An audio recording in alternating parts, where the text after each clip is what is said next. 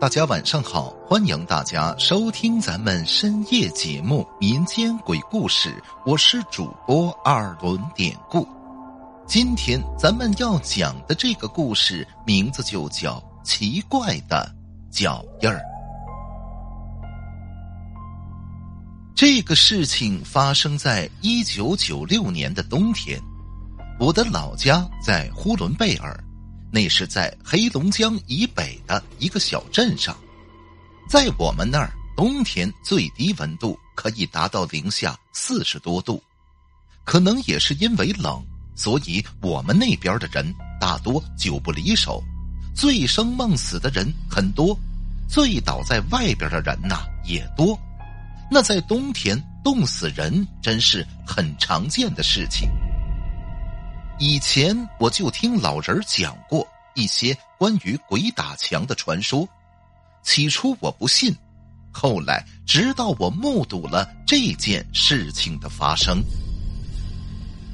话说，在我们小镇靠西的地方，是一片没有开发的荒山，山上有很多坟，这山上啊有很多故事。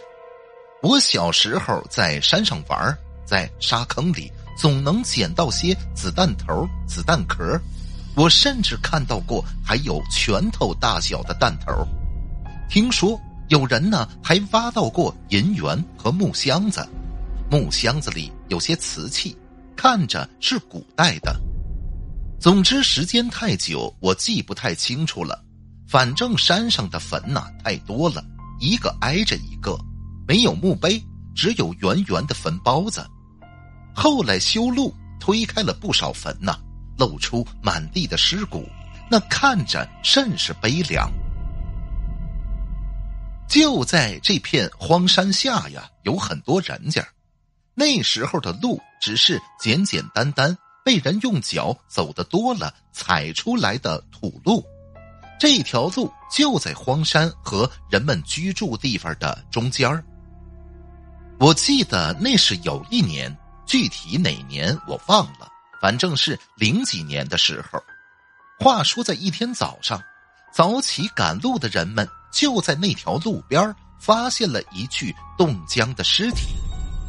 当时那个尸体看上去年纪大概五十多岁，但是让人奇怪的是，发现的时候那尸体不是躺着或者趴着的那种自然的状态。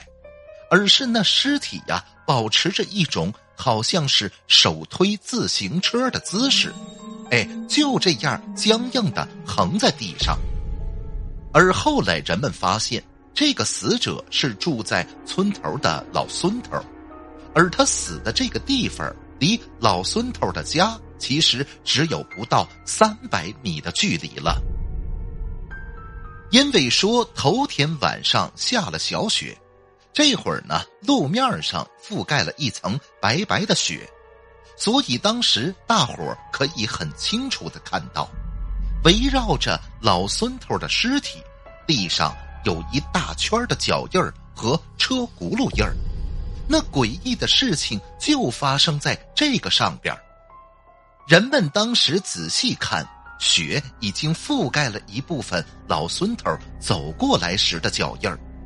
但是在老孙头尸体的周围，地上的雪已经被踩得结结实实，那是一个非常标准的圆形，外圈呢是车轱辘印儿，而紧靠车轱辘印儿的内侧则是密密的一圈脚印儿。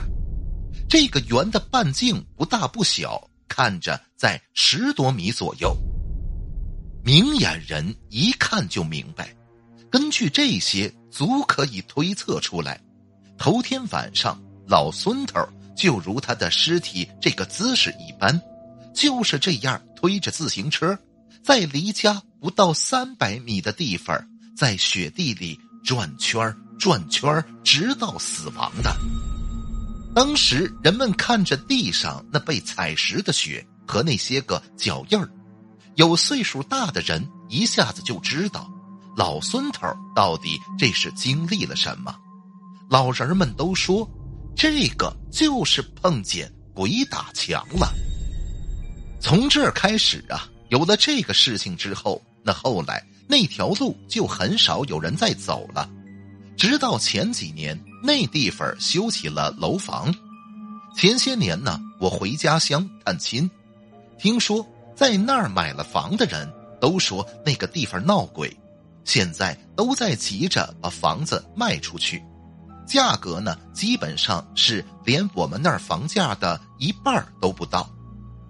因为说我老家离那儿很近，那次回家一次晚饭后。